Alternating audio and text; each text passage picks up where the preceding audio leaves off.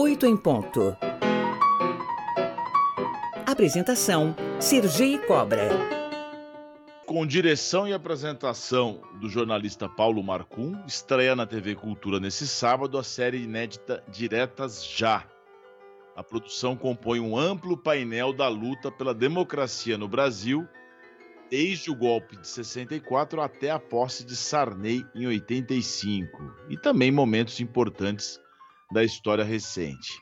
Vamos falar agora sobre a série Diretas Já, com ele, Paulo Marcum.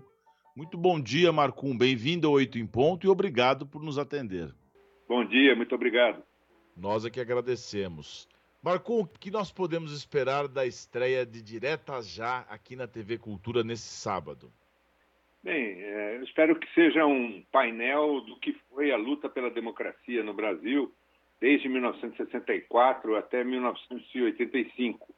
São seis episódios e eles abordam mais do que a campanha das diretas, que quem é mais velho viveu como eu, é, também o movimento estudantil, a luta pela anistia, a luta dos trabalhadores, é, as movimentações políticas do MDB, né, que tentou de várias maneiras é, conseguir a vitória pelo voto, e ao final e ao cabo essa derrota da emenda Dante de Oliveira, que queria a volta da eleição para presidente da República direta, mas que descamba no, na eleição de Tancredo Neves pelo processo indireto e na posse do José Sarney, de alguma forma na derrota da ditadura.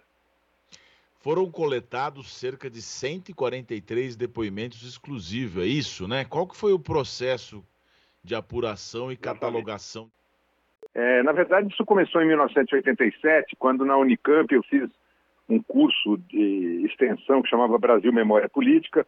Ouvi algumas figuras que tinham participado da política recentemente, como Fernando Henrique Cardoso, Leonel Brizola, Fernando Gabeira e Almino Afonso.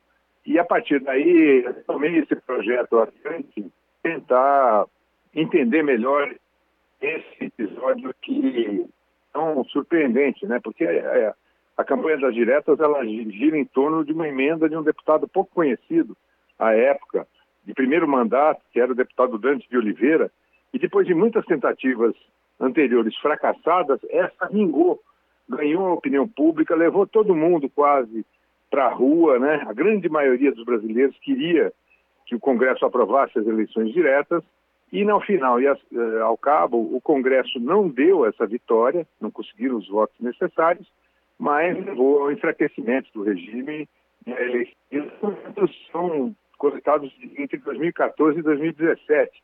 Então não tem muito a ver com a realidade de hoje, mas compõe um painel histórico importante uh, justamente pela quantidade de pessoas que participaram, não só figuras políticas, artistas, uh, até jogadores de futebol, mas também população em geral, quer dizer, gente que foi para a rua pela primeira vez, que acreditava que o Brasil ia melhorar com a democracia, que sonhava com uh, ter direito de eleger o presidente da República.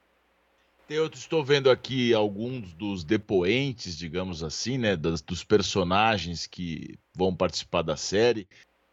Folha de São Paulo é, se engajou nessa campanha. O Ricardo Couto, que é outro jornalista que também deu depoimento, afirma que foi ele quem sugeriu ao seu Frias, o dono do jornal, essa mobilização do jornal.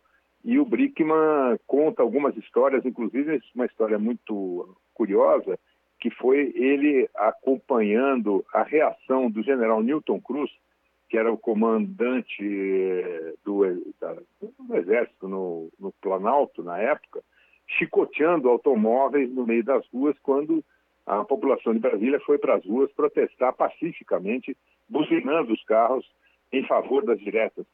É bom lembrar que naquela ocasião, ao contrário do que aconteceu agora no dia 8, é, o governo é, é, transformou Brasília numa praça de guerra e impediu qualquer manifestação pública em favor das diretas, até mesmo que a imprensa noticiasse, a imprensa televisiva principalmente, quer dizer, os meios eletrônicos, né, rádio e TV, o jornal já estava liberado da censura, mas noticiasse o avanço da votação da emenda Dantes de Oliveira no Congresso.